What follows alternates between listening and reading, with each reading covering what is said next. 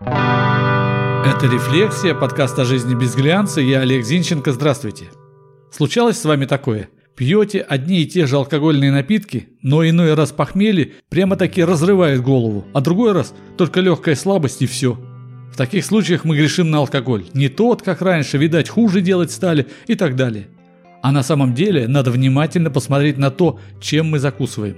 Это не ключ к проблеме похмелья, конечно, но иногда именно от закусок зависит, каким вы проснетесь утром. Итак, на столе что-то крепкое, а в салатнице салат из свежих помидоров. Делается быстро, хлопот никаких, особых кулинарных навыков не требует. Выпил, закусил, красота. Так вот, помидоры с крепкими напитками ну никак нельзя употреблять.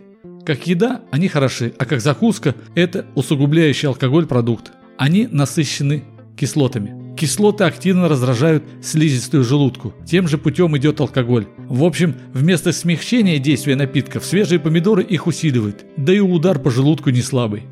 Жирное мясо. Это тоже не тот продукт, который, как ни странно, надо подавать к водке и другим неслабым жидкостям. Если, конечно, вы не хотите до утра оставаться пьяным. Жирное мясо не позволяет организму начать расщеплять алкоголь. Как следствие, вы долго не трезвеете и получаете качественное похмелье из-за отравления токсичными веществами алкоголя.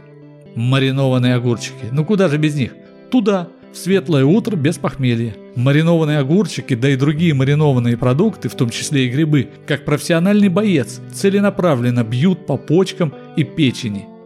Неприятные ощущения в области ливера утром вам обеспечены. Острые закуски – это прицельный удар по желудку.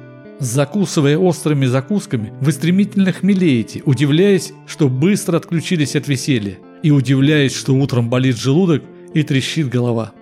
Иногда на столе появляются дыни, арбузы, виноград, рука так и тянется к ароматной красоте. Дыня удивительным образом усугубляет действие алкоголя, да еще начинает в желудке бродить. К тому же сладкая дыня, виноград и арбуз отодвигают переработку алкоголя на потом. Пока ваша пищеварительная система справляется с фруктами, точнее с сахаром, алкоголь, ожидая своей очереди, отравляет организм токсичными веществами, погружая вас в быстрое опьянение. Кстати, о сладком. Появление на столе тортика – еще один предвестник похмелья. Здесь алкоголь тоже ставится в очередь на переработку со всеми вытекающими. Если же добавить к закускам шоколад, то вы, вдобавок к сладкому, жестко нагружаете поджелудочную железу.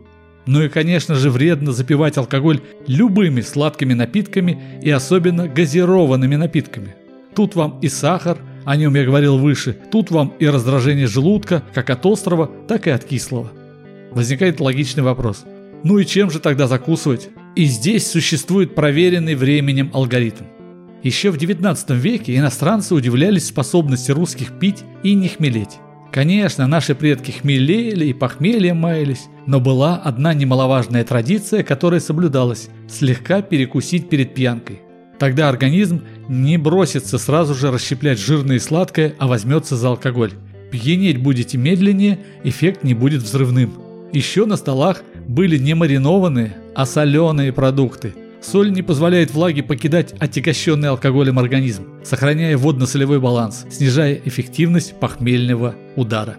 Нежирное мясо и рыба позволяют оставаться захмелевшим, но не пьяным, снижая уровень токсического отравления организма. Это должна быть основная закуска. Еще не отказывайтесь от твердого сыра, особенно к вину, а отказывайтесь от сладких алкогольных напитков. И не забывайте про картофель, особенно вареный. Как вам сочетание? Картошка – и селедочка под запотевшую водочку. То-то и оно. Соблюдение рекомендаций, конечно, не панацея от похмелья, ведь все зависит от метаболизма организма и от объема выпитого. Но если знать норму, то, как и наши предки, вы будете удивлять наблюдателей своим умением пить и себя разуметь. Да, кстати, еще в ходе пьянки, именно в ходе, неплохо помогает янтарная кислота или таблетки на ее основе, антипохмелин, например.